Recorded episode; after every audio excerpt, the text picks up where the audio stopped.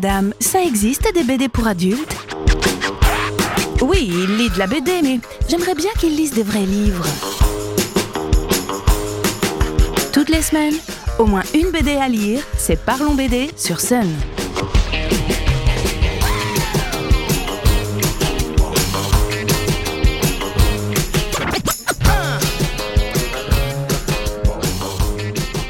Salut les BD En avril 2019 a débarqué dans le Rio Manga le premier tome de la série Tokyo Revengers aux éditions Glénat.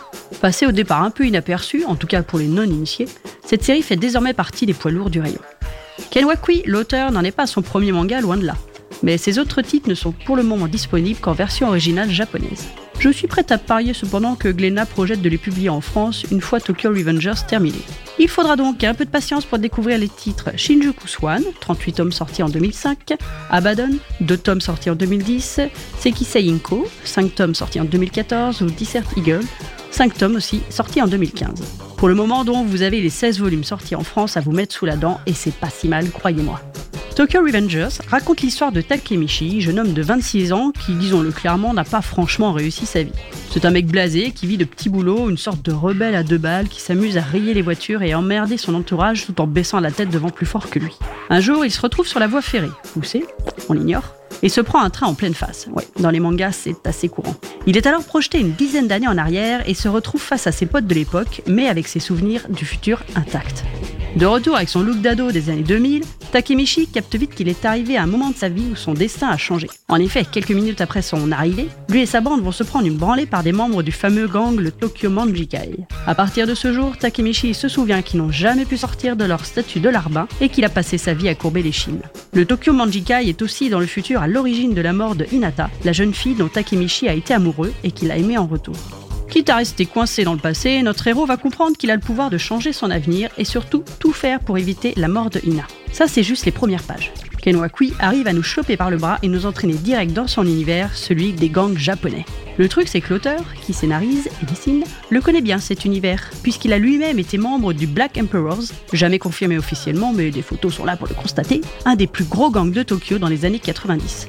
Appelés les Furios, ces bandes de jeunes, souvent sans véritables attaches familiales, se regroupent et tentent de recréer les liens solidaires ultra forts, tout en vivant plus ou moins dans la légalité et surtout dans un quotidien parsemé d'affrontements avec les gangs rivaux. Ces groupements existent toujours évidemment, comme dans beaucoup de pays d'ailleurs, mais les préoccupations sont plus axées sur l'argent et les règlements de compte se finissent bien souvent très mal, autant pour les membres que pour les gens extérieurs. Dans une interview du magazine Atom, Ken Wakui nous dit je voulais parler d'une époque où les furios avaient du style et étaient des voyous par principe et non pour l'argent comme c'est souvent le cas aujourd'hui.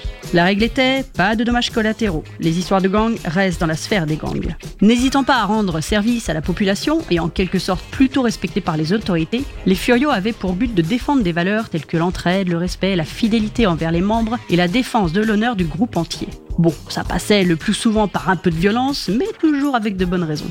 Dans Tokyo Revengers, nous allons donc suivre Takemichi dans sa quête de changement du futur, qui va vite devenir infernale, car il va trouver le moyen de faire des allers-retours passé-futur et découvrir que les événements peuvent prendre bien des tournures différentes sans pour autant atteindre l'objectif principal.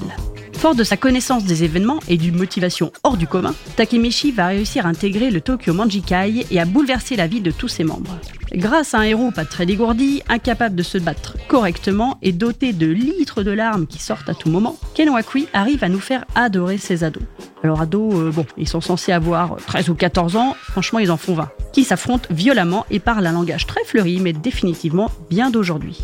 Et c'est ça qui est génial. Malgré leur comportement qui pourrait les rendre détestables et abaffés, eh bien on se prend à s'attacher à eux.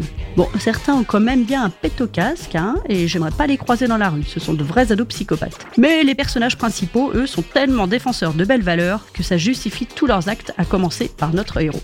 Ce qui fait le succès de Tokyo Revengers est aussi le dessin fin et précis de son auteur. C'est hyper bien gratté et la grande richesse de personnages, il y en a une flopée, apporte de vrais arguments au, récit. En effet, chaque gang ayant son uniforme et ses symboles attitrés, on sent que Ken Wakui s'éclate à habiller les membres, à trouver un look hyper branché à chacun, une coiffure à tous et toutes pour que chaque détail compte. Le look uniforme noir et symbole svastika, qui signifie bien-être, hein, ne l'oublions pas, du Tokyo Manjikai n'est pas sans rappeler celui du Black Emperors de l'auteur. On finit par la touche moto que possèdent les membres les plus influents du clan et on a un parfait portrait du bad guy sexy. Franchement, ils ont la classe. Les filles ont un rôle assez important dans l'histoire, même si elles sont un peu plus en retrait par rapport aux mecs. Mais il ne faut pas oublier que Tokyo Revengers est avant tout une histoire d'amour, et en second lieu une ode à l'amitié, à la famille, mais pas celle du sang. Avec l'apparition du Pass Culture, vous savez, ce truc mis en place pour les jeunes de 18 ans, 300 euros offerts qu'ils peuvent dépenser en produits culturels, en juin 2021, les ventes de la série Tokyo Revengers ont explosé, la propulsant dans le top du classement manga. Et au vu des tomes qui continuent de s'installer sur les étagères des Français, elle a de beaux jours devant elle et c'est bien mérité. Le seul petit bémol que j'apporterai est le risque de redondance dans le récit. C'est beau de ne jamais réussir à changer le futur, mais il y a un moment, il faudra que ça marche, et pas dans 20 tomes, sinon on risque de tourner un peu en rond. Pas d'inquiétude, on entend dire qu'il y aura une fin prévue et dans pas si longtemps. Du coup, vous pouvez vous lancer.